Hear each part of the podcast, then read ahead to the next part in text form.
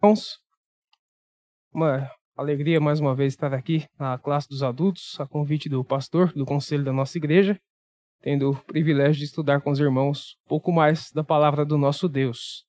Desde já convido a igreja a estar abrindo a sua Bíblia, suas Bíblias, no texto de Efésios, capítulo 2, dos versículos 1 ao 22. Carta de Paulo aos Efésios, capítulo 2, dos versos 1 ao 22.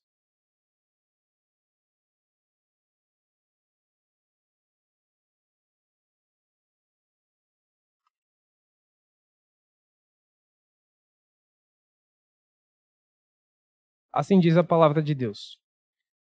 Ele vos deu vida, estando vós mortos em vossos delitos e pecados, nos quais andastes outrora segundo o curso deste mundo, segundo o príncipe da potestade do ar, do espírito que agora atua nos filhos da desobediência, entre as quais também todos nós andamos outrora, segundo as inclinações da nossa carne, fazendo a vontade da carne e dos pensamentos. E éramos por natureza filhos da ira, como também os demais.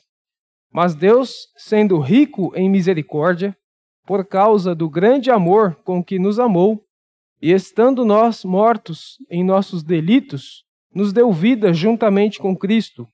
Pela graça sois salvos, e juntamente com Ele nos ressuscitou e nos fez assentar nos lugares celestiais em Cristo Jesus, para mostrar nos séculos vindouros a suprema riqueza da Sua graça em bondade para conosco, em Cristo Jesus.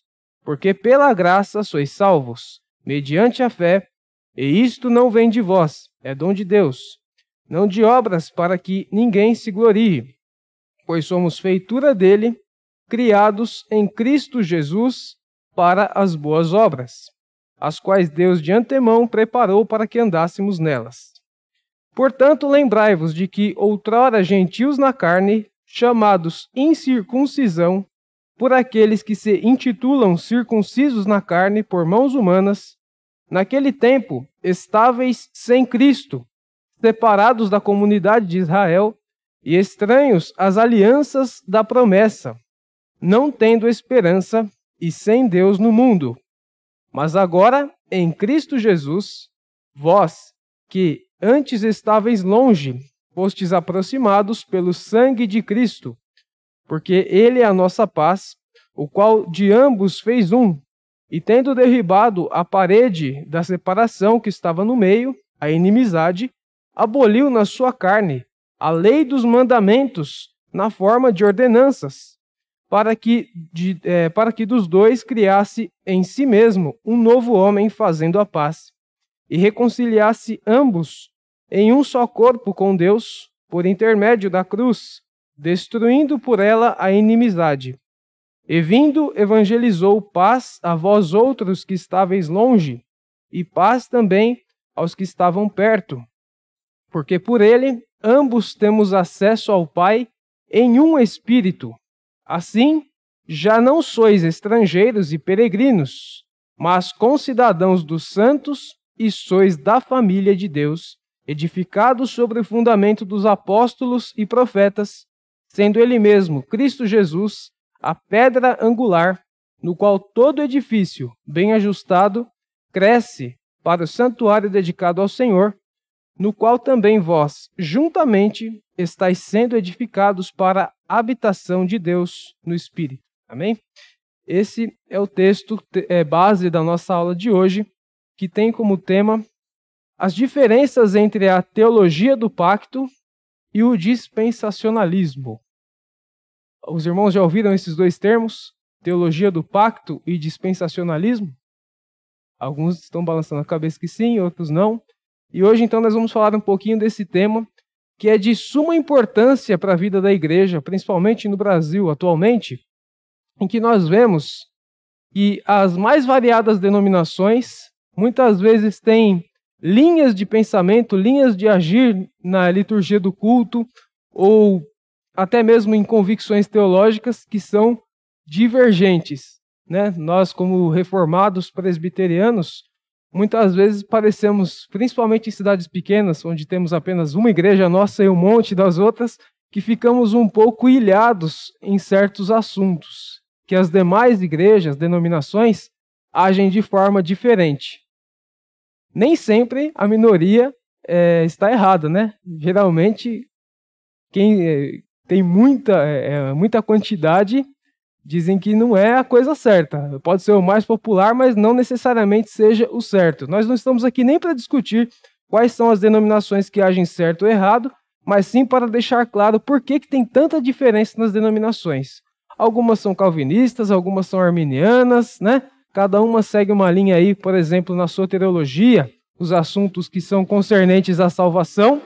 Mas aqui nós temos dois pontos que divergem basicamente no entendimento da Escritura como um todo.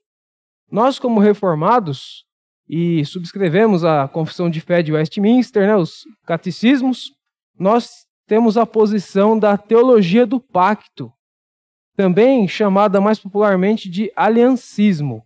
Então nós somos aliancistas, cremos no pacto ou aliança que Deus fez lá desde o Antigo Testamento com seu povo e que ele vem seguindo essa linha até o tempo da igreja, agora no Novo Testamento, e será até o final assim. Um pacto feito com Deus, né? o pacto da graça. Porém, aqui no Brasil, a maioria das denominações não seguem a linha teológica do pacto da graça ou aliancismo. A maioria das denominações são dispensacionalistas. Ou seja, eles acham que a história da, da igreja ou do povo de Deus está dividida em sete partes, em sete dispensações que começaram lá no Antigo Testamento, vem até o Novo e ainda está faltando uma. Para eles, nós estamos na penúltima das sete dispensações, na sexta. Porém, nós reformados não cremos assim. Não estamos aqui para julgar os nossos irmãos que creem assim, pois eles também são nossos irmãos em Cristo, né? Quem salva é Jesus, a fé em Cristo, que nos escolheu, e não a posição teológica. Porém, isso aqui nos ajuda bastante a entender melhor como, como nós estudamos a Bíblia, como nós entendemos a Escritura como um todo, desde o Antigo até o Novo Testamento, e nos ajuda a entender também porque a nossa denominação, às vezes, em certos pontos, age diferente de outras denominações. É isso que nós vamos discorrer com mais detalhes durante esta aula. Então, nós vamos começar falando da nossa posição, que é o que nós já estamos mais familiarizados, embora às vezes muitos de nós nem pensemos muito no nome aliancismo, pacto da graça, mas o que eu vou falar aqui não é muita novidade no começo. Agora, quando eu começar a falar mais do dispensacionalismo, aí sim nós vamos ver que tem bastante diferença de entendimento dos reformados para aqueles que não creem dessa forma, né? não subscrevem os nossos símbolos de fé de Westminster.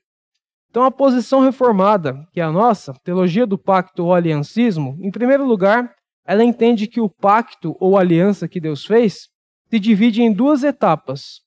A primeira etapa chamava-se Pacto das Obras. O Pacto das Obras começou lá na criação do mundo com Adão e Eva. Deus fez uma aliança ali com eles, que eles poderiam comer dos frutos do jardim, teriam que cuidar da terra, viveriam bem, tranquilamente, não tinha pecado no mundo ainda, né? Só que eles tinham uma condição, que era não comer do fruto da árvore do conhecimento. Então, esse foi o pacto que Deus fez com eles das obras. Se eles quebrassem, teriam que sofrer as consequências. E nós estamos sofrendo aí até hoje, né? Eles quebraram, comeram do fruto ali da árvore do conhecimento. Então, o, o primeiro pacto que Deus fez, que é o das obras, foi quebrado. Porém, em seguida, já temos ali em Gênesis 3,15, que é o versículo que nós conhecemos como proto-evangelho, né? ou primeira vez que o evangelho é anunciado na Bíblia, um pacto novo, e é chamado Pacto da Graça. Uma nova aliança já prometendo o Cristo que viria. Vamos até abrir lá então? Eu sei que muitos já conhecem, mas é sempre bom repassar. Gênesis 3,15 é o texto que chamamos proto-evangelho, primeira vez que o evangelho é anunciado na Bíblia, tá? Peço que algum irmão encontre aí Gênesis 3,15 e esteja fazendo a leitura. Presbítero João. Porém, inimizade entre ti e a mulher, entre a tua descendência e o seu descendente. Este te ferirá a cabeça e tu lhe ferirás o calcanhar. Muito bem. Então aqui está a primeira vez que o evangelho foi anunciado depois da queda. Quebrou o pacto das obras que Adão tinha que cumprir com Eva, e aí já entrou o pacto da graça. Porém, inimizade entre ti e a mulher, entre a tua descendência e o teu descendente. Está falando aqui do que aconteceu né, quando Satanás enganou Adão e Eva e eles caíram, e a inimizade entre ele e a mulher e a descendência estava aí anunciando Cristo que vinha. Veja a sequência do, ser, do texto que o irmão leu. Este te ferirá a cabeça. Quem é que viria para ferir a cabeça da serpente? Satanás. Jesus Cristo, nosso Senhor. A graça salvadora vem a partir da obra de Cristo, não é? Então aqui já começa o que nós chamamos de pacto da graça. Ele seguiu por todo Israel no Antigo Testamento, segue na igreja até hoje, tá? Então estamos vivendo ainda esse pacto. Para nós não tem diferença. É, segundo ponto que nós destacamos é que nós entendemos que a mesma aliança feita com Israel no Antigo Testamento segue na igreja. Muitas vezes, quando o reverendo vai dar a bênção apostólica, ele cita a igreja como o Israel de Deus, o Israel espiritual. Até mesmo em pregações, né, estudos, os irmãos já notaram isso, né? Que nós presbiterianos enfatizamos muito isso, em chamar a igreja Israel de Deus, Israel espiritual. Porque realmente nós cremos que as promessas feitas lá no Antigo Testamento para a nação que iniciou o povo de Deus, escolhida por Deus, Israel, elas não estão ainda em aberto para se cumprirem em um futuro, ou Israel voltar a se converter a Cristo em massa, não. Nós cremos que aquelas promessas estão se cumprindo já no Novo Testamento, se cumpriram em Cristo e vem se cumprindo na igreja. Então nós seguimos essa mesma linha. Somos o Israel de Deus, a continuação do povo de Deus. Não cremos que Deus tem dois povos, Israel e igreja, mas cremos que dos dois ele fez um, como é o texto de Efésios 2 que acabamos de ler, né? Tem vários textos que deixam isso bem claro no Novo Testamento, mas Efésios 2 eu escolhi aqui para nossa aula de hoje, porque eu creio que é o texto que deixa isso mais claro, né? o texto mais clássico para defendermos a nossa posição de aliancista ou da teologia do pacto. Se os irmãos tiverem algum comentário ou dúvida, podem estar levantando a mão, tá?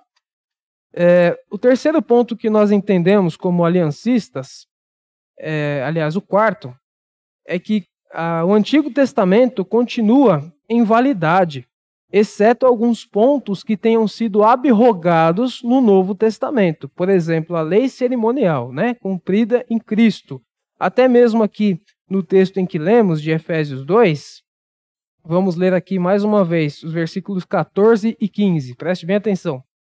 Porque ele, né, Jesus, é a nossa paz, o qual de ambos fez um, né, dos dois povos. Estava falando de Israel e igreja, agora fez um. Ele está falando com os crentes de, da cidade de Éfeso, os efésios. Eles eram gentios. Veja que até do versículo 1 a 10 ele só falou dos gentios estarem completamente longe das promessas de Deus no Antigo, no Antigo Testamento. Mas agora, depois que Cristo veio, de ambos ele fez um, Israel e igreja, um povo só.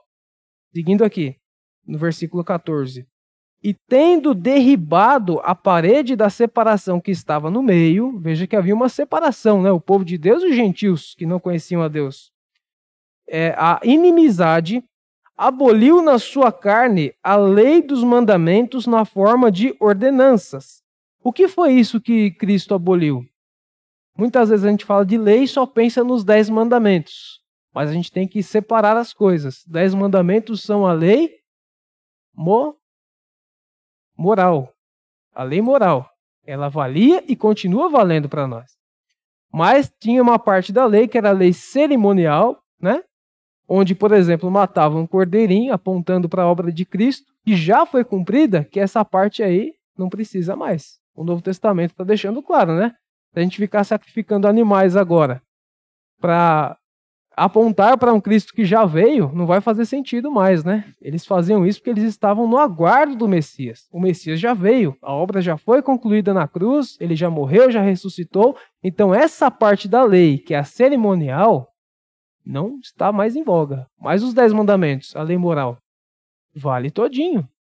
Aí, às vezes eu falo isso para algumas pessoas e eles falam: "Ué, mas e o quarto mandamento? Eu não vejo a igreja guardar o sábado." É porque agora o dia mudou, né? No Novo Testamento fica claríssimo lá em Atos, em várias passagens, que a igreja agora passava a cultuar a Deus no domingo, o primeiro dia da semana, por uma razão bem óbvia: o dia em que Cristo ressuscitou. Enquanto o sábado do Antigo Testamento estava para a criação, o domingo está para a ressurreição no Novo Testamento. Era o que nós esperávamos, não é? Então, fica bem claro isso aí. Guardamos sim. Aliás, tem, temos que procurar guardar. Nós não somos perfeitos, só Cristo guarda a lei completamente, né?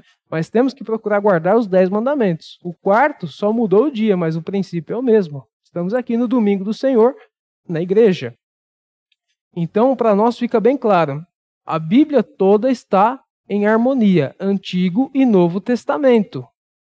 Não tem essa ideia de que para nós ah, o Antigo Testamento era só para Israel e nós ficamos apenas com o Novo. Se fosse assim, a gente andava no bolso com aquela biblinha pequena que tem em hotéis, só com o Novo Testamento e estava de bom tamanho, né? Não. Nós cremos nos 66 livros da Bíblia, inspirados. Eles todos estão em harmonia. Não podemos achar que tem coisa aqui que não é para nós. O que não é para fazer mais, o Novo Testamento deixa bem especificado. Por exemplo, esse caso, né? a lei cerimonial que apontava para Cristo, mas a lei moral continua valendo totalmente.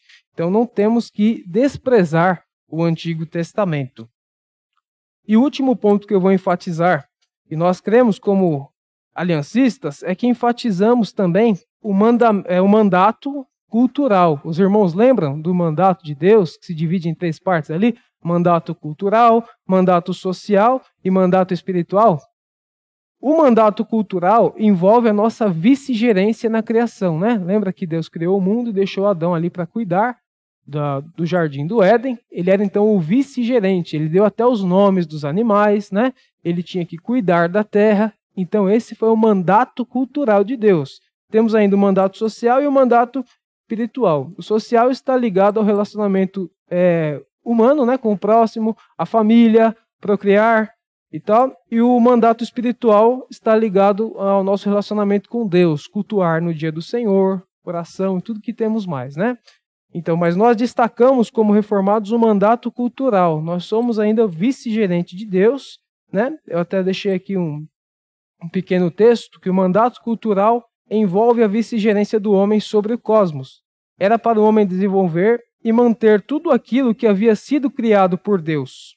Através deste mandato, Deus colocou a humanidade em um relacionamento singular com a criação, para dominar e sujeitar, como está em Gênesis 1, versículo 28. Também guardar e cultivar, Gênesis 2, 17. Eu creio que aqui eu estou chovendo no molhado. É o que nós sempre falamos como igreja reformada. É o que o pastor ensina, é o que os professores ensinam, né? Então, está bem clara a nossa posição. E ser alguém que crê na teologia do pacto é o mesmo que subscrever a confissão de fé de Westminster, principalmente aqui no seu, no seu capítulo 7. Deixa eu até abrir rapidinho aqui. Que muitas vezes a gente fala da confissão de fé, fala dos catecismos, mas a gente acaba esquecendo até quais são os títulos dos capítulos, quais são os assuntos. Então, capítulo 7 aí, ó, fala o pacto de Deus com o homem. E aí ele vai explicar certinho o que era o pacto das obras feitas com Adão, né? Depois vem o pacto da graça, já com Cristo, que foi prometido em Gênesis 3:15. Então, tudo que nós vemos no Antigo Testamento nós devemos tomar muito cuidado porque a gente escuta aí vários irmãos falando: ah, tempo da lei e tempo da graça, dividindo o Antigo Testamento do Novo Testamento. Tudo que nós vemos acontecer com os personagens bíblicos do Antigo Testamento também estava ligado à graça de Deus. A graça não veio só com Cristo quando ele veio na sua primeira vinda. Não, a graça de Deus já agia ali no Antigo Testamento também. Eu preguei sobre Jonas esses dias é, o fato dele ter sido engolido pelo peixe está ligado à graça de Deus também. Deus foi gracioso com ele, cuidou da vida dele, né? Tudo ali é graça. Tudo é graça desde o Antigo Testamento. Ah, os irmãos têm alguma dúvida, algum comentário até aqui?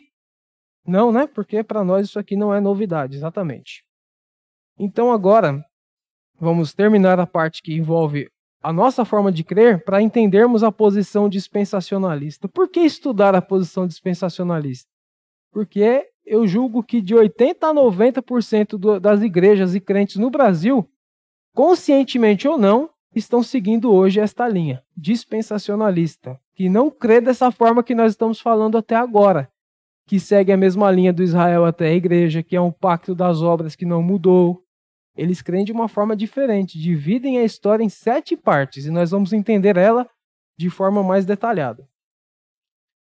Por exemplo, nós que somos aliancistas enfatizamos bastante o reino de Cristo como já atuante, né? Desde a primeira vinda. O rei pisou no mundo, o reino começou. A igreja já está pregando, o evangelho está se espalhando pelo mundo. Então nós somos representantes desse reino aqui como igreja. Para nós, o reino é espiritual. Jesus diz: Todo poder me foi dado no céu e na terra. Ele está sentado no trono, no trono do céu, desculpa, à, à destra do Pai. E como ele está sentado no trono, ele já está reinando no céu e na terra, foi o que ele falou, né? Antes de subir aos céus. Já quem é dispensacionalista ainda está aguardando o reino chegar. Para eles, o reino não é agora. O reino ainda vai chegar na segunda vinda de Jesus com eventos futuros, por exemplo, um milênio que Cristo tem que reinar aqui na terra, mil anos, lá em Israel, lá em Jerusalém, cumprindo coisas que para eles faltaram lá no Antigo Testamento. Ele tem que sentar no trono de Davi, não é a forma que nós entendemos. Para nós, o fato de Cristo estar num trono celestial já é cumprimento disso daí tudo, né? Ele ia se assentar no trono de Davi, porque ele veio da linhagem de Davi, Davi era rei e Jesus também é rei. Então ele já está reinando, mas para os dispensacionalistas, não. Então eles não enfatizam o reino espiritual de Cristo, enquanto nós, aliancistas, sim, enfatizamos o reino já está acontecendo desde a primeira vinda de Jesus. Não estamos aguardando o Jesus começar a reinar, ele já reina. E na maioria dos casos, nós que somos aliancistas, automaticamente acabamos sendo amilenistas, né? Eu falei do reino milenar, nós vamos ainda falar um pouquinho mais disso com detalhes no final da aula, mas eu creio que os irmãos já escutaram bastante aquela história de um arrebatamento secreto que vai acontecer, depois vamos ter aí sete anos de grande tribulação, como se a Bíblia falasse que são sete anos mesmo. E depois Jesus vem para começar um reino milenar lá em Jerusalém. Tem bastante filmes, bastante livros que falam disso, né? Não é a nossa posição. Para nós, já que Cristo começou a reinar na primeira vinda, o reino milenar já começou.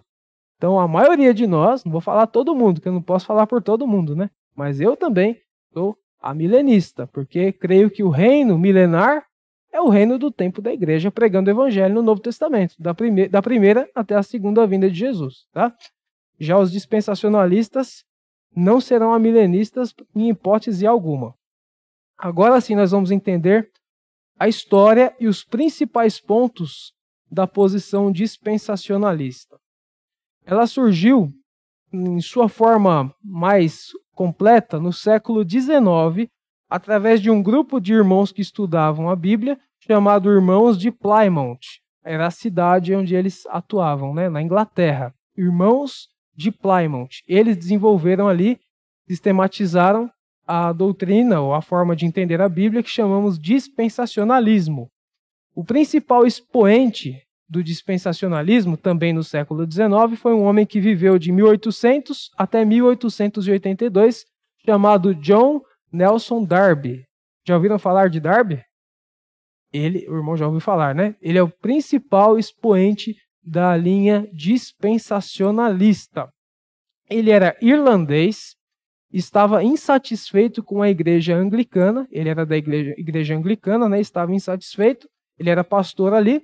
Então, no ano de 1827, ele se junta ali com os irmãos de Plymouth para estudar sobre essa nova sistematização dispensacionalista que estava surgindo.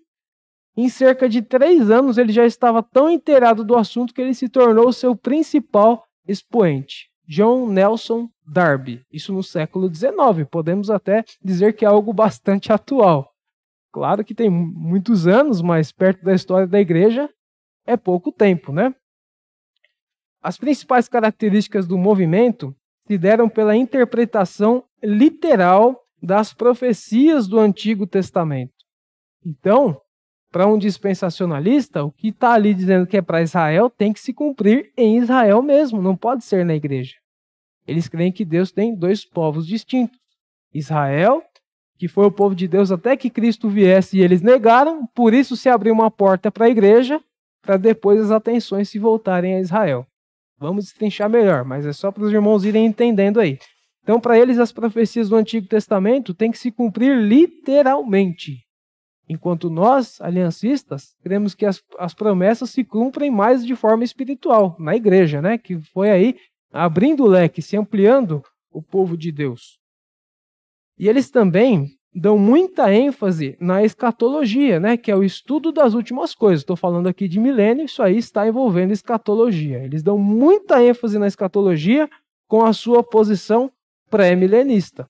Para eles, tem que haver um reinado milenar de Cristo na terra, antes de começar o estado eterno, que é o novo céu e nova terra. Para eles, obrigatoriamente deve haver o reinado literal de mil anos certinho como está em Apocalipse 20, falando do milênio, né? Cada um tem a sua interpretação, mas tem que ter aqui na terra, porque é o tempo em que Cristo vai cumprir a promessa que faltou lá no Antigo Testamento com Israel.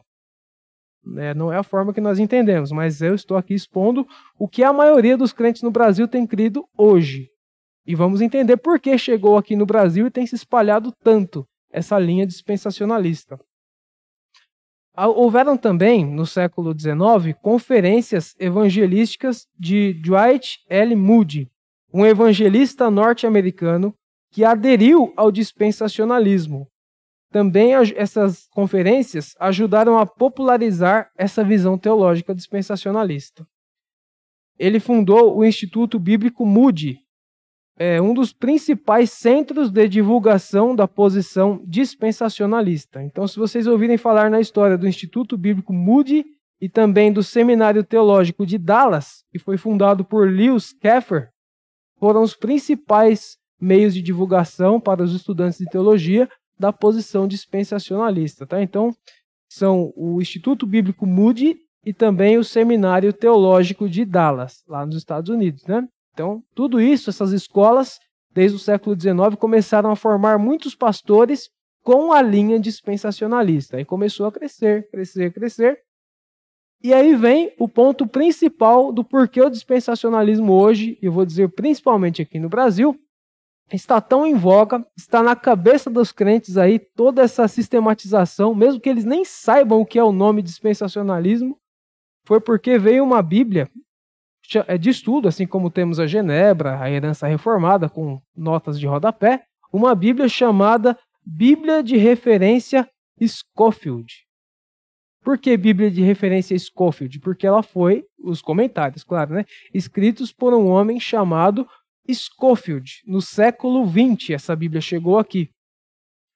É, essa Bíblia foi escrita no ano de 1909, né, no início do século XX, e foi revisada duas vezes, em 1917 e em 1967. Foi uma Bíblia que chegou no Brasil com tudo.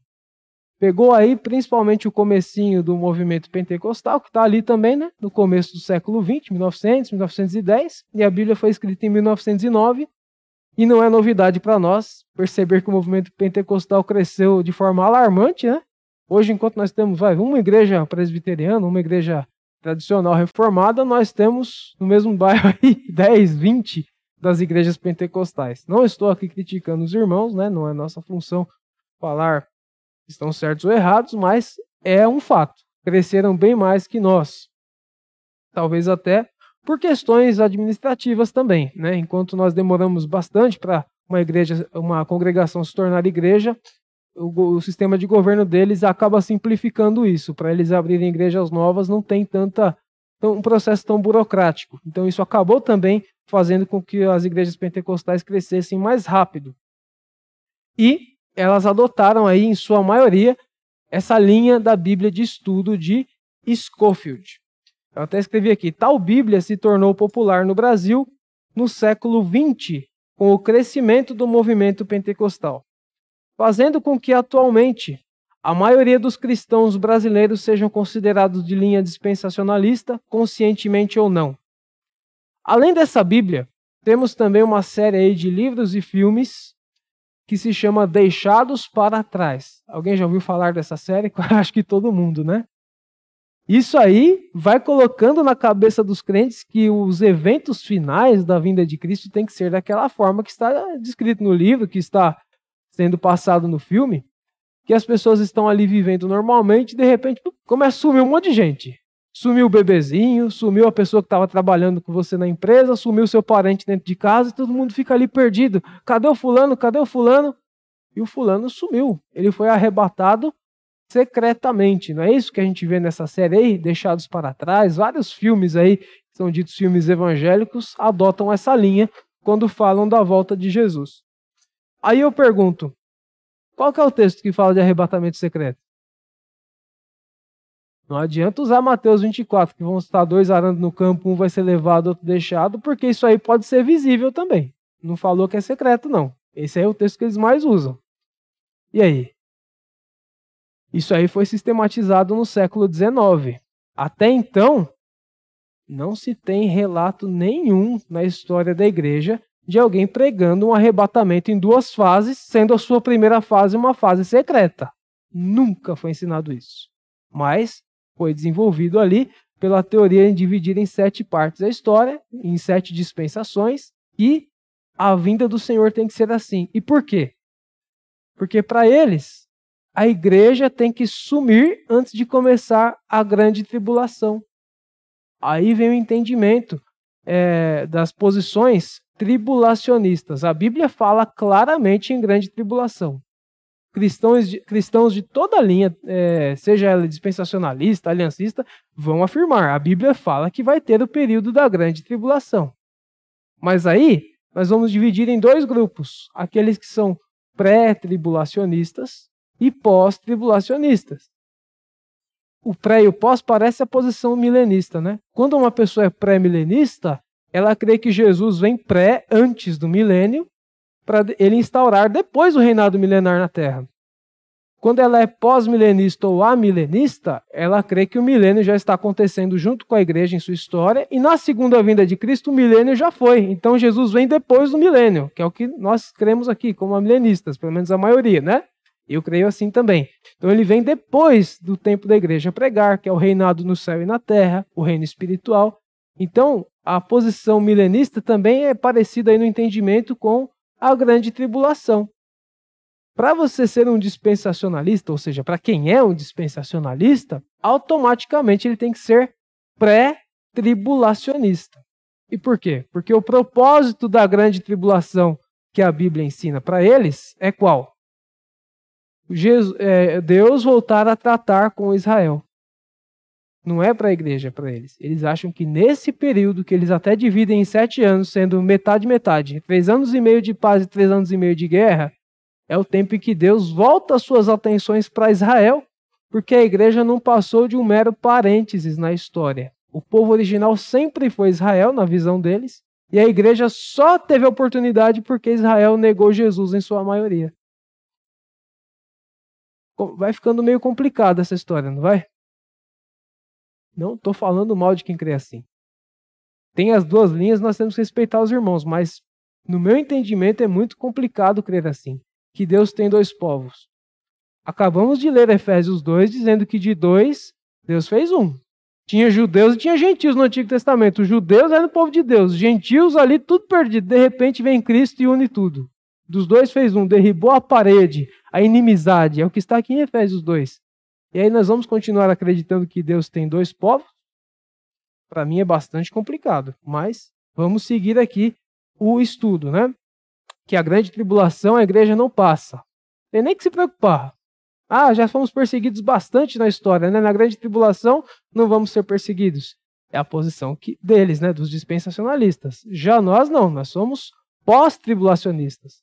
Para nós a igreja passa por toda a tribulação, porque enquanto o propósito para os dispensacionalistas é voltar a tratar com Israel, para nós o propósito é testar a igreja.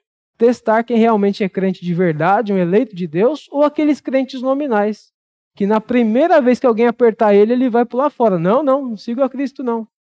Para nós o propósito é esse, é para a igreja passar por ela todinha, para no final, somente os verdadeiros crentes que não vão negar a Jesus estarem ali para não serem julgados, porque eram realmente eleitos do Senhor. Tá ficando claro até aqui, irmãos? Ok, maravilha. Então vamos lá. É, entendendo as premissas básicas do sistema dispensacionalista. Eu vou repetir algumas coisas que eu já falei, mas para detalhar um pouco mais, tá? A primeira premissa foi algo que eu já mencionei aqui: a interpretação literal das escrituras. Tudo tem que ser literal. Prometeu para Israel é para Israel. Eles creem assim. Dizem que todas as profecias feitas no Antigo Testamento com em relação a Israel devem se cumprir literalmente em Israel em um reinado terreno de Cristo. Exemplo, possuir a terra prometida. Quando nós lemos lá no Antigo Testamento Deus prometendo ao seu povo que eles herdariam a terra prometida, nós entendemos no Novo Testamento que essa terra prometida que foi falada lá no Antigo Testamento é aonde? Não entendi, meu irmão. Isso, era Canaã, mas eu estou falando agora do Novo Testamento. Aonde será a terra prometida do povo de Deus? Já que nós entendemos que a igreja segue a linha de Israel, é o mesmo pacto.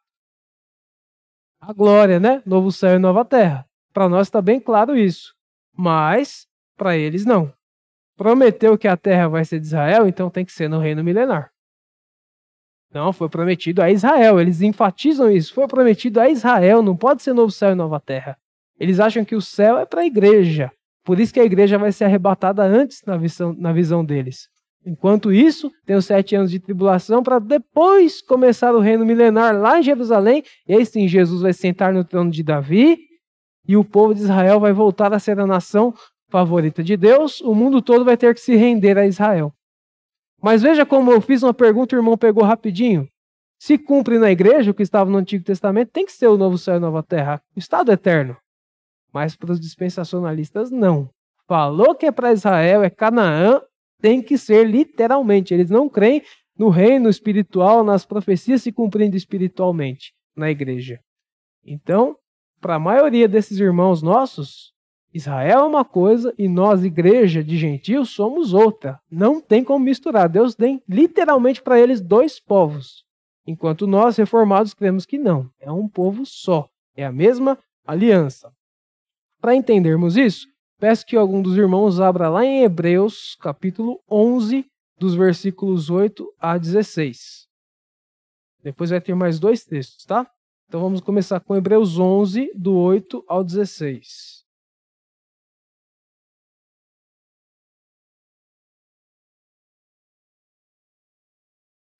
Pela fé, Abraão, quando chamado, obedeceu, a fim de ir para um lugar que devia receber por herança, e partiu sem saber onde ia. Pela fé, peregrinou na terra da promessa como em terra alheia, habitando em tendas com Isaac e Jacó, herdeiros com ele da mesma promessa, porque guardava a cidade, aguardava a cidade que tem fundamentos da qual Deus é o arquiteto e o edificador. Pela fé, também a própria Sara recebeu poder para ser mãe, não obstante o avançado de sua idade, pois teve por fiel aquele que lhe havia feito a promessa. Por isso, também um dia, aliás, já amortecido, sua saiu uma é, volta lá. Por, por isso também de um, aliás, já amortecido, saiu uma posteridade tão numerosa como as estrelas dos céus e inumerável como a areia que está na praia do mar.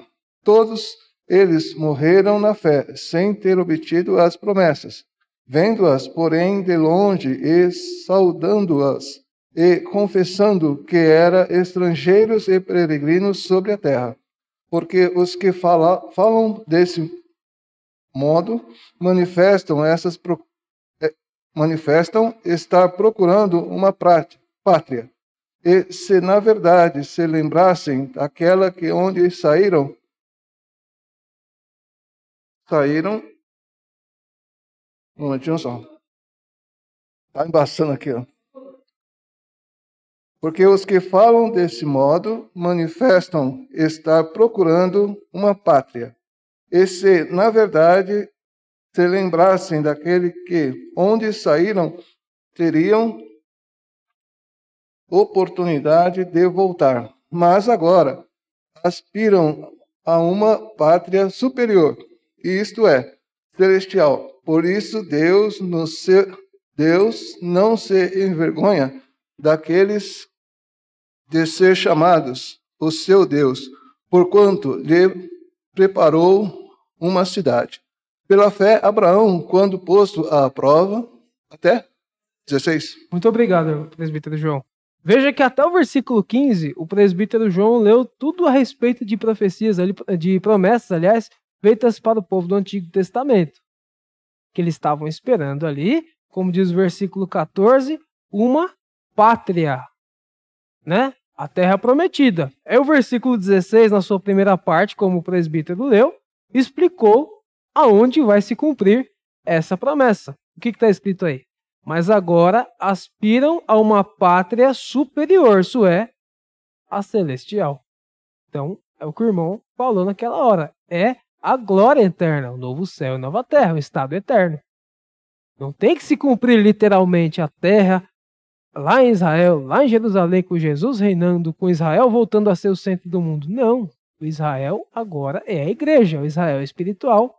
E eles esperam também por uma, um lar celestial, espiritual que é a glória, como o irmão bem falou.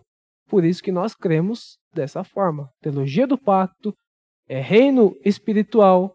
Jesus já está reinando. Somos aliancistas, como é falado mais popularmente, né? Ou cremos na teologia do pacto, que está bem descrita, descrita no capítulo 7 da Confissão de Fé de Westminster. Porém, os nossos irmãos que creem na forma do dispensacionalismo vão falar de jeito nenhum. Falou no Antigo Testamento que é para Israel, é na terra, tem que ser na terra, tem que ser literal.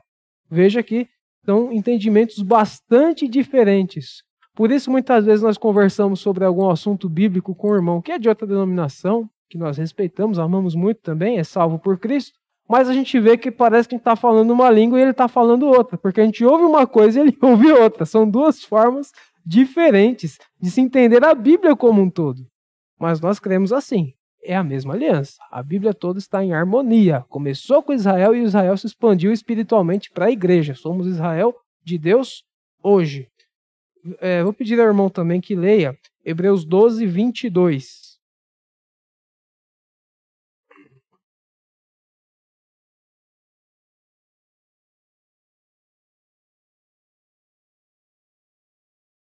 Mas tende chegados ao monte Sião e a cidade de Deus, do Deus vivo, a Jerusalém celestial e a incontáveis hostes de anjos e a universal assembleia.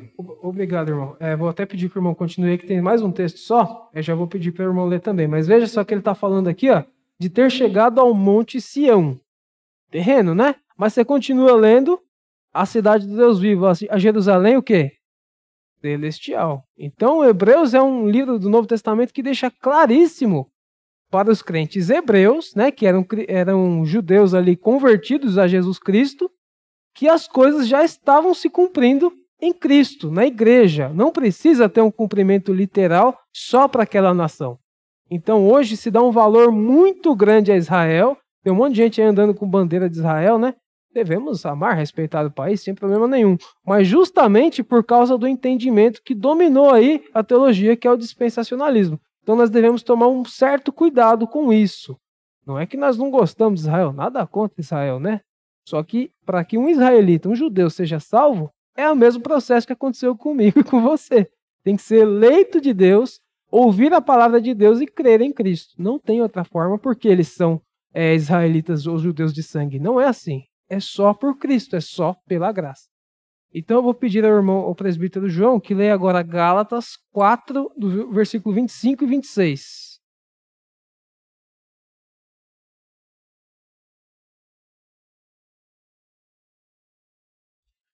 Carta aos Gálatas, capítulo 4, 4, versículos 25 e 26.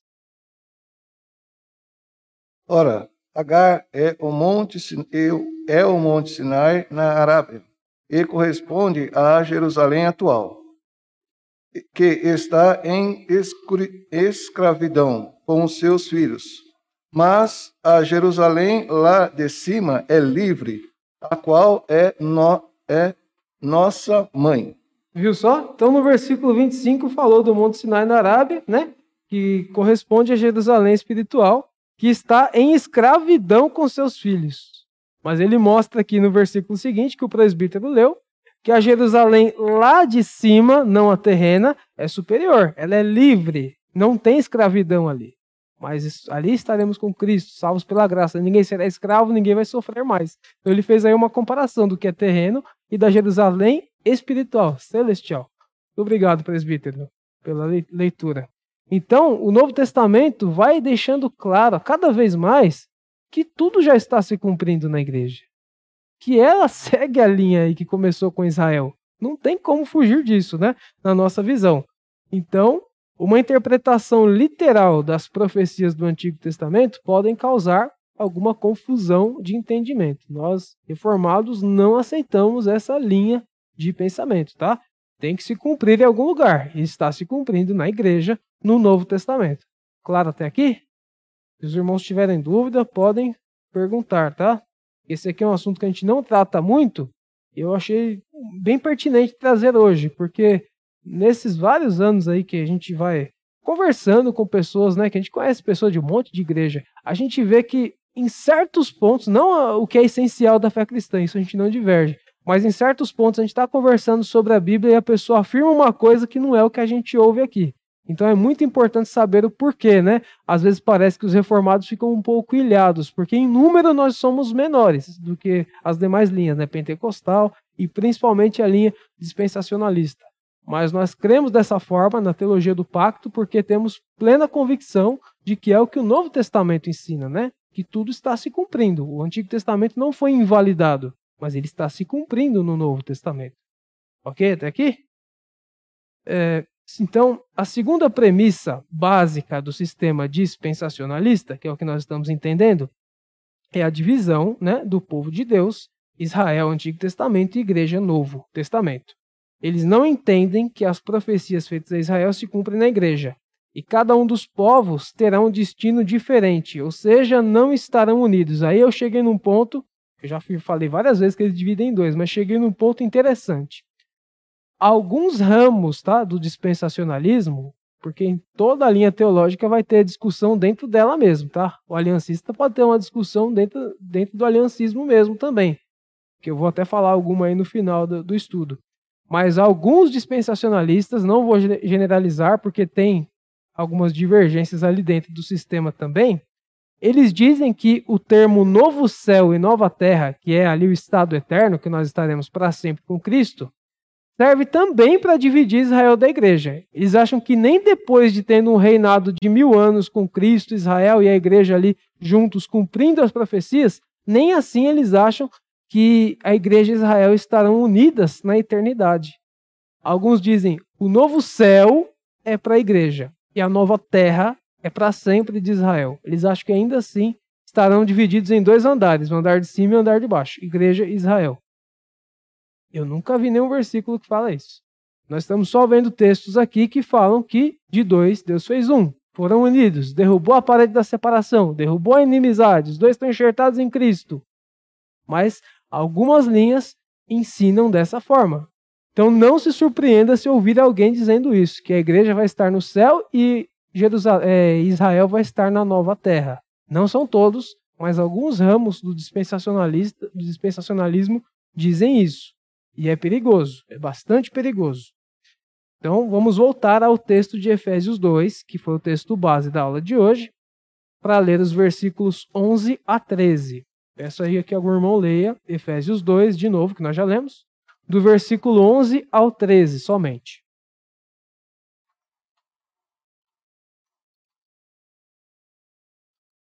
Portanto, lembrai-vos de que, outrora, vós gentios na carne, chamados incircuncisos, por aqueles que se intitulam circuncisos na carne, por mãos humanas, Naquele tempo estáveis sem Cristo, separados da comunidade de Israel e estranhos às aliança, alianças da promessa, não tendo esperança e sem Deus no mundo.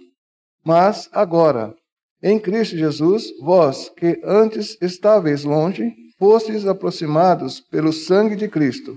É, até aí, irmão. Muito obrigado. Mais claro do que água, né? Versículo 13. Mas agora, em Cristo Jesus, vós que estáveis longe, fostes aproximados pelo sangue de Cristo. Está falando aqui do versículo 11.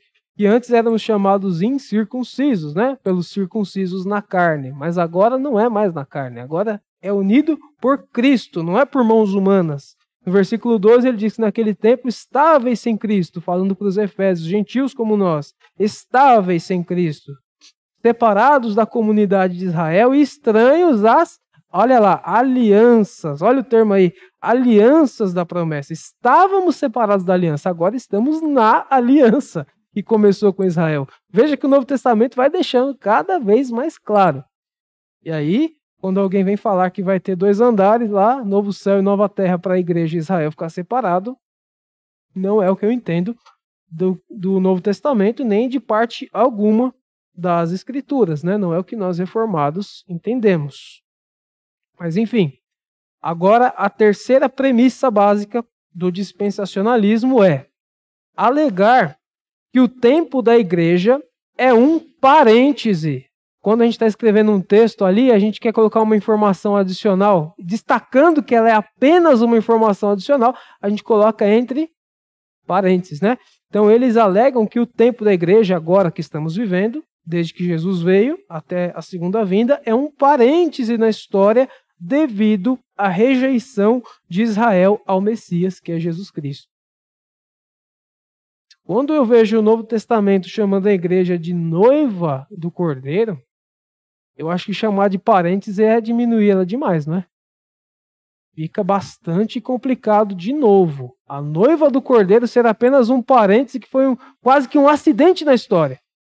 Se Israel não tivesse negado a Cristo em sua maior parte, não ia ter igreja. A gente não ia estar aqui hoje. Fica bastante complicado. Eu não aceito de forma alguma dizer que a igreja de Cristo é um parêntese. Ela é a noiva do cordeiro. Ela é eleita de Deus. É o Israel de Deus. Começou com um povo pequenininho lá no Antigo Testamento, uma nação pequena, Israel, mas agora ela foi crescendo. Quando eu vejo Deus prometendo para Abraão que nele seriam abençoadas todas as famílias da terra, eu creio que Deus já estava falando do que ia começar com Israel, mas ia abençoar famílias de toda a terra mesmo, de todo o mundo, pessoas de todas as nações. Não é o mundo todo, mas tem eleitos em todos os lugares do mundo, pessoas escolhidas por Deus. O Brasil é bem longe lá, né? Onde começou lá de Israel. Estamos aqui hoje. Não é um parêntese. É a igreja eleita de Deus. É a noiva do Cordeiro. Então, é, vou ler aqui Efésios é, 2, os versículos 14 e 16, que é os que mais falam disso. Porque ele, Jesus, é a nossa paz, de qual de ambos fez um. Nunca esqueça Efésios 2,14. Alguém falar que Israel é uma coisa e igreja é outra, fala Efésios 2,14 de ambos fez um, e tendo derribado a parede da separação que estava no meio, a inimizade, aboliu na sua carne a lei dos mandamentos, né? Porque não precisa mais é, da lei cerimonial que apontava para Cristo, que ele já cumpriu, na forma de ordenanças, para que de dois criasse em si mesmo um novo homem, fazendo a paz. Israel e gentios.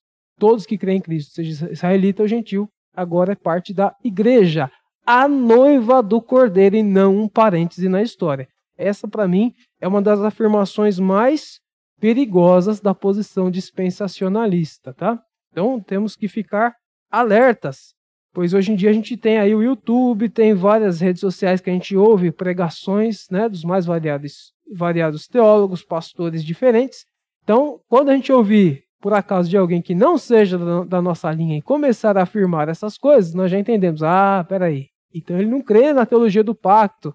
Ele não é aliancista, ele é dispensacionalista. Aí aquela dúvida já vai sumir da nossa mente, né? Por que, que na minha igreja fala uma coisa e esse está falando outra? Porque cada um está seguindo uma linha diferente de interpretação das escrituras. E agora chegamos ao ponto. É, o irmão quer falar alguma coisa? É, nós temos uma pergunta aqui, Sim. nosso irmão Carlos Alexandre. E ele coloca assim: Por favor, poderia explicar o entendimento do irmão do termo tempo dos gentios em Lucas 21, 24?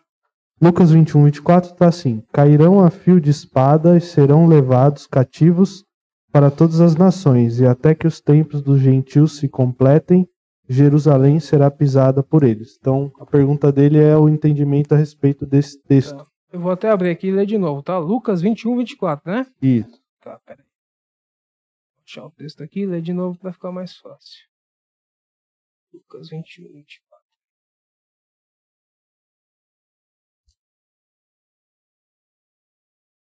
cairão a fio da espada e serão levados cativos para todas as nações, até que o tempo dos gentios se completem.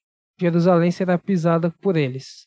O tempo dos gentios também pode ser chamado o tempo da igreja. É o tempo que estamos vivendo agora. Agora, né? E vemos que Israel realmente sofreu bastante na história aí, né? Basta ver o que aconteceu na época do nazismo. Só que aqui o texto não está falando que o tempo dos gentios vai terminar para começar um tempo dos israelitas. Não afirma isso, né? Acho que o irmão deve ter essa dúvida, porque se a Bíblia fala de tempo dos gentios, tem que depois começar um novo tempo, e vai começar. É um tempo do novo céu e nova terra, é o estado eterno. Então é o que eu estava explicando aqui. Mesmo que a Bíblia fale de tempo dos gentios, é o que nós entendemos agora como tempo do reinado, onde a porta se abriu também para os gentios. Veja que nós acabamos de ler o livro de Hebreus onde o autor, que nós não sabemos exatamente quem é, na, às vezes no embalo a gente fala Paulo, né? mas não. O autor aos Hebreus, que não sabemos quem é, ele está falando com cristãos que eram realmente judeus de sangue. A porta não se fechou para os judeus, mas começou o tempo dos gentios entrarem na aliança, tá? Então, textos como esse muitas vezes são usados sim pelos dispensacionalistas, mas fala até se completar o tempo dos gentios. Quando se completar o tempo dos gentios, é o tempo de Jesus voltar nos ares. Vai ter ali o aparecimento do anticristo ainda, a grande tribulação, mas o tempo dos gentios se acaba justamente com a segunda vinda de Cristo, tá bom? Eu sei que esse texto é usado por eles, mas eu não vejo aqui base para falar que acabando o tempo dos gentios volta o tempo dos judeus. Pelo menos eu não entendo nesse texto. Vamos até ler de novo cairão a fio da espada e serão levantados cativos para todas as nações. E até que o tempo dos gentios se, é, se completem, Jerusalém será pisada por eles. Isso aqui é resultado de terem negado a Cristo, né? Não vejo outra explicação para esse texto. Espero que o irmão tenha entendido aí. Caso tenha mais alguma dúvida, os irmãos me avisem, tá bom? Mas voltando aqui. Sim?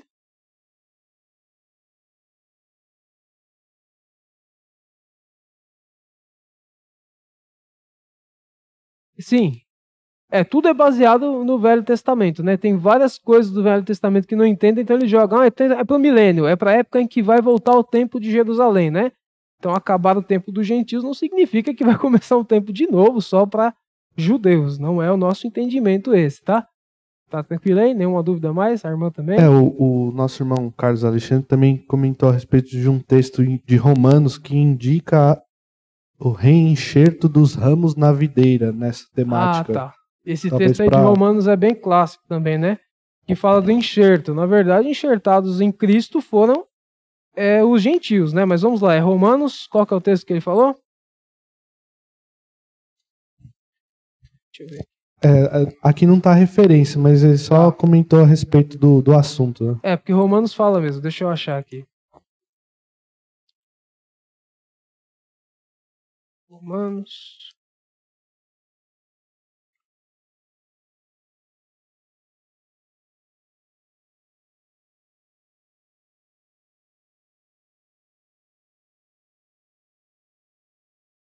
É, tem aqui o 11:17. Se porém alguns dos ramos foram quebrados, tu sendo oliveira brava, foste enxertado em meio deles e te tornaste participante da raiz e da seiva da oliveira. Não te glories contra os ramos, porém, se te gloriares, sabes que não és tu que sustentas a raiz, mas a raiz a ti. É, tá falando de não se gloriarem, né? Porque quem nos sustenta é Cristo, é Deus, né? Tem é, vários termos aqui em Romanos que fala sim de Israel, fala também da junção, né, dos dois povos que foram enxertados em Cristo, mas não vejo nenhum que dê base para falar que as atenções se voltam totalmente a Israel. eu entendo que às vezes que cita Israel pode ser falando da igreja Israel espiritual ou também de israelitas que vão se converter no decorrer da história. Mas voltar a atenção especificamente a Israel em um tempo determinado não é o que o Novo Testamento deixa claro para nós, ok? Se tiver mais alguma dúvida, os irmãos vão colocando aí. Eu espero que seja esse texto mesmo que ele tenha se referido, para não deixar dúvida nenhuma. Então vamos lá. Agora, a parte principal do dispensacionalismo que eu falei é dividir a história em sete dispensações, em sete partes. E são elas aqui. Para eles, começou na dispensação da inocência, que é o que nós chamamos pacto das obras, que Deus fez com Adão e Eva. Né? Então, eles vão chamar essa dispensação de inocência, que consistiu na instrução de Deus para Adão e Eva sobre seu procedimento no Éden, tratando de subjugarem a terra, procriarem e alimentarem-se do fruto do jardim, exceto o fruto do conhecimento.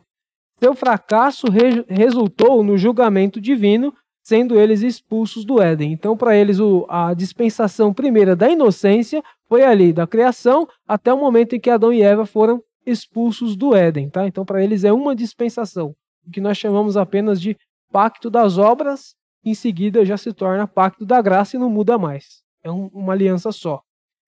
É, a segunda dispensação para eles, a primeira é a inocência, a segunda é a da consciência, que para eles se trata do período da queda, né, a expulsão de Adão e Eva do jardim do Éden, até o tempo do dilúvio.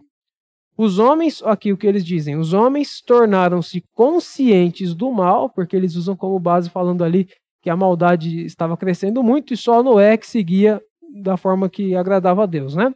Então, os homens tornaram-se conscientes do mal, tendo colocado sob o pacto adâmico, que consistiu na maldição sobre Satanás e a terra, a morte física e a promessa do Redentor. O teste nessa dispensação foi a rejeição do mal consciente no dilúvio. Então, para eles, em toda dispensação tem um teste, né? Se o primeiro era a inocência, o teste foi Adão e Eva não praticarem o pecado ali comendo o fruto da árvore do conhecimento. Então, não passaram no teste. Depois vem a dispensação da consciência para eles, que foi da, da queda deles até o dilúvio, e também os homens não passaram nesse teste, só salvaram oito pessoas, né? Noé e sua família, fora os casais de animais, e a consciência não serviu para nada dos homens, não passaram no teste também. A terceira dispensação para eles, vamos lá, primeiro inocência, segundo consciência, e a terceira dispensação para eles foi a do governo humano, que vai dos dias de Noé até Babel. Tá? É, nessa dispensação, o homem foi colocado sob teste ao governar seu próximo. Para os judeus, essa dispensação terminou no cativeiro babilônico e para os gentios segue até a segunda vinda de Cristo. Então, é, houve ali o governo humano em Israel, na visão deles, até o cativeiro babilônico. Mas para os gentios continua até hoje, tendo governos humanos. Tá? Então, para eles é uma dispensação que terminou para Israel, mas segue aí para uh, os gentios, para nós no caso, tá? do governo humano. Essa é a terceira dispensação para eles. A hora está correndo, hein? A quarta dispensação que eles acreditam é a da promessa, que vai de Abraão, a promessa feita a Abraão, né, de ter uma grande nação, até o Egito. Segundo essa linha, nesse período Deus revela seu propósito para com Israel, onde as nações que honraram seu povo foram abençoadas, né? Quem honrou Israel foi abençoado, e as que perseguiram Israel sofreram graves consequências. Então está aí para eles a quarta dispensação que foi a da promessa, dos dias de Abraão até a escravidão no Egito. Aí vem a quinta dispensação, são sete, tá? Que para eles é a dispensação da lei, que vai de Moisés até João Batista, que é o último profeta ali, né, que veio antes de Cristo. Então eles creem que essa é a dispensação da lei. A dispensação que condicionou Israel como uma nação.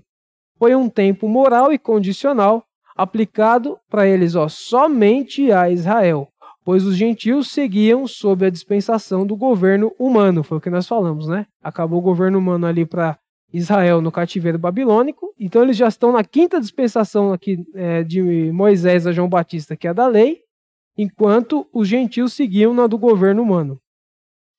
E agora vem a sexta, a penúltima dispensação que eles acreditam, que é o que nós estamos vivendo agora, que eles chamam de o tempo da graça, ou o tempo da igreja, o tempo dos gentios, né? que é o verdadeiro parênteses para eles na história, chamar a igreja de parênteses no tempo da graça, que constitui nisso.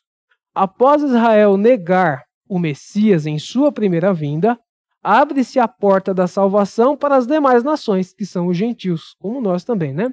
Que são a igreja do Novo Testamento, considerada por esta posição como um parêntese na história até o arrebatamento secreto, que nós já falamos aqui, que não acreditamos, né? Onde a atenção de Deus se volta para Israel. Então, para eles, nós estamos agora na penúltima dispensação, que é o tempo da graça ou o tempo da igreja. E Israel está ali guardadinho para depois, no milênio, que eles acreditam ser literal, voltar a atenção toda para ele e a igreja já vai estar no céu, separado de Israel, porque são dois povos. Não foi o que nós lemos aqui, né? Mas enfim. E a dispensação sétima e última, que é que ainda falta para eles acontecer, é a do milênio ou a dispensação do reino, né? o reino milenar. Nesta última dispensação, que ocorrerá no futuro, a igreja estará no céu e haverá sete anos da grande tribulação com o aparecimento do anticristo, que vocês vão assistir lá no filme ou ler o livro do Deixados para Trás, né? A igreja sumiu, as pessoas desapareceram numa vinda secreta que não sei onde acharam na Bíblia. Aí aparece o anticristo e as atenções se voltam para Israel, que agora sim vai ser tentado, vai acontecer tudo de ruim na grande tribulação com Israel. Aí eu vou ah, falar de novo aquilo. Alguns dispensacionalistas caem também no erro, não são todos, mas alguns caem no erro de falar que na, na época da grande tribulação vai ter uma segunda chance de salvação para as pessoas que não foram arrebatadas secretamente segunda chance de salvação? Se nós cremos numa eleição eterna, Deus já escolheu, já selou as pessoas, vai deixar algumas aqui para ter segunda chance? Como? A eleição foi feita uma vez só na eternidade, né? Então, segunda chance é um dos mais perigosos erros do dispensacionalismo. E eu já ouvi alguns representantes dessa posição dizendo que a segunda chance não vai se dar pela graça de Cristo, mas vai se dar pelo seu martírio. A pessoa que morrer agora não negando o evangelho, não negando a Cristo, ela vai ter uma segunda chance e vai ser salva porque foi martirizada. E é complicado, hein? A morte que nos salvou foi uma só, de Jesus Cristo. A minha morte pode até acontecer, eu não vou negar Cristo, eu vou morrer por Cristo, mas não é isso que vai me salvar. A morte de Cristo foi que me salvou. Eu morrer por Cristo quer dizer que eu sou realmente alguma pessoa convicta, que não nega a minha fé que Jesus já colocou a fé em mim, eu tenho Espírito Santo e tal, mas a minha morte ser a causa da minha salvação, um mártir, não condiz com o evangelho de Cristo.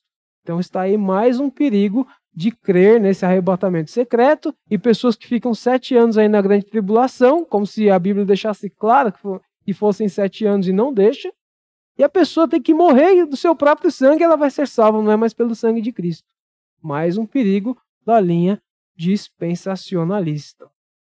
Então, para eles é a dispensação que falta: ter a grande tribulação e começar o reino milenar, Jesus Cristo voltando, sentando no trono em Jerusalém. E olha só que coisa estranha. Dizem também que vão descer ali. Claro, tem gente que pensa dessa forma, eu vou respeitar, mas é, eu não concordo, porque Jesus voltando para reinar no lugar físico na terra, a igreja volta com ele com o corpo já glorificado, enquanto ainda tem pessoas com corpo mortal aqui no mundo. Olha só que coisa bem estranha. Jesus reinando no mundo, pessoas já têm corpo glorificado, outros não têm. Até um pastor presbiteriano mesmo, ele costuma fazer uma comparação, é até brincadeira, né? Mas até que faz sentido. Quem já assistiu o filme do X-Men, que tem duas classes de pessoas, uns são mutantes e outros são normais, seria mais ou menos isso. Eu não encontro também nenhuma base na Bíblia para crer assim. Por isso que eu não sou nem pré-milenista e muito menos dispensacionalista, tá bom? Então eu deixei claro hoje essas questões porque são coisas que no dia a dia a gente acaba ouvindo em algumas pregações de fora, que não são de nossa linha, ou alguns irmãos que são de outras igrejas falam para nós, e às vezes nós não estamos preparados para dar razão da nossa fé, porque que nós não cremos assim quando a Bíblia deixa claro, né? Devemos estar sempre prontos a dar razão da nossa fé. É Cristo. Mas até mesmo esses pontos nós devemos ter bem claros por que, que temos essas divergências. Porque nós não somos dispensacionalistas. Não cremos que a história está dividida em sete partes. mas cremos que Jesus Cristo iniciou o povo com Israel e tudo se cumpre na igreja. Estamos agora aguardando somente a, grande tribulação começar e vamos passar por ela. O mundo vai ser enganado pelo anticristo, mas estamos aguardando o nosso Senhor aparecer nos ares para julgar aqueles que não são dele e nós já entraremos direto no estado eterno, estando para sempre com o Senhor, como diz lá em 2 Pedro capítulo 3, onde estaremos para sempre com o Senhor, tá? Não cremos nessa vai e volta tão grande que o dispensacionalismo prega. Não apareceu mais nenhuma dúvida aí não, né? Tudo bem. É, Para finalizar, temos cinco minutos. Vamos deixar claro só mais dois pontos aqui. A questão escatológica, né? Que é o que mais pega aí no dispensacionalismo. Para eles, eles são automaticamente pré-milenistas. Eles têm que crer numa vinda de Jesus antes de um milênio literal. Automaticamente são pré-milenistas. Embora nem todo pré-milenista seja dispensacionalista, tá? Tem pré-milenista chamado histórico, não dispensacionalista, que ele não crê nesse período de sete anos com arrebatamento secreto. Ele crê em uma única vinda, assim como nós, nesse, nesse ponto não discorda, mas crê que ainda vai ter o um milênio na Terra. Eu não creio assim, eu creio que o milênio é agora, né, o tempo da igreja. Mas eles automaticamente são. E são também pré-tribulacionistas, que é aquela história do arrebatamento secreto. Essa é a posição fechada de todo dispensacionalista. Já nós reformados, podemos ter algumas variações. Tem alguns que são pós-milenistas e alguns também ainda são pré-milenistas históricos, mas em grande maioria nós aliancistas somos amilenistas. O A quer dizer não, né? Mas é não um milênio literal de mil anos certinho, mas o tempo da igreja pregar o evangelho. Então cremos que o milênio é realizante, é um milênio que está se realizando agora, desde que Jesus veio a primeira vez até a segunda vinda, ok?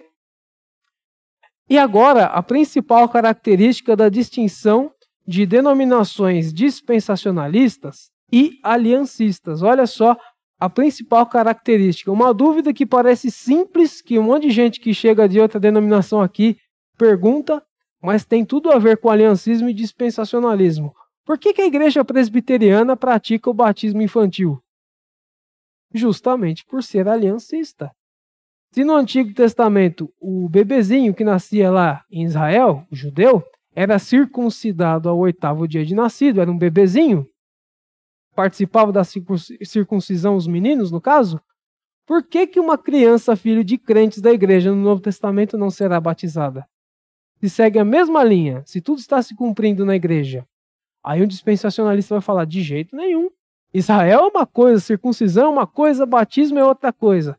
Então, Vamos abrir lá em Colossenses capítulo 2, versículos 11 e 12, para entendermos o porquê que fazemos isso. Colossenses 2, versículos 11 e 12.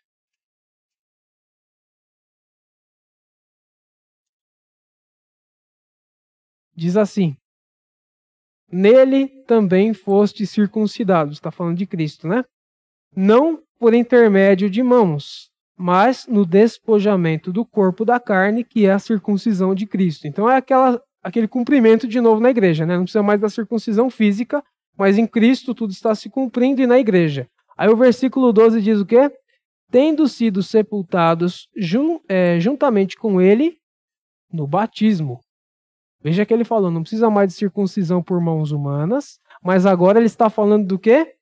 sepultados com Cristo no batismo, no qual igualmente fostes ressuscitados mediante a fé no poder de Deus que o ressuscitou dentre os mortos. Então, o texto que fez aí uma ligação do que não precisa mais, porque agora já temos o batismo. Não precisa da circuncisão por mãos humanas, no bebezinho, no menino, mas temos agora o batismo. E vemos textos falando de famílias inteiras sendo batizadas no Novo Testamento, como foi o caso da família de Lídia, lembra? Aquela vendedora de púrpura? A família toda foi batizada. Nunca tem um texto no Novo Testamento dizendo que mudou, que as crianças não fazem mais parte da aliança. Se faziam na circuncisão no Antigo Testamento, automaticamente fazem no Novo. O que teria que ser mudado do velho para o novo está especificado. Por exemplo, a lei cerimonial. Não precisa mais matar cordeiro, porque Cristo já veio. Mas os dez mandamentos continuam valendo, ah, os sacramentos continuam valendo, e estamos agora as substituições, como esse texto mostrou. O batismo substituiu a circuncisão, enquanto a ceia substituiu a Páscoa. Está claro como água, né?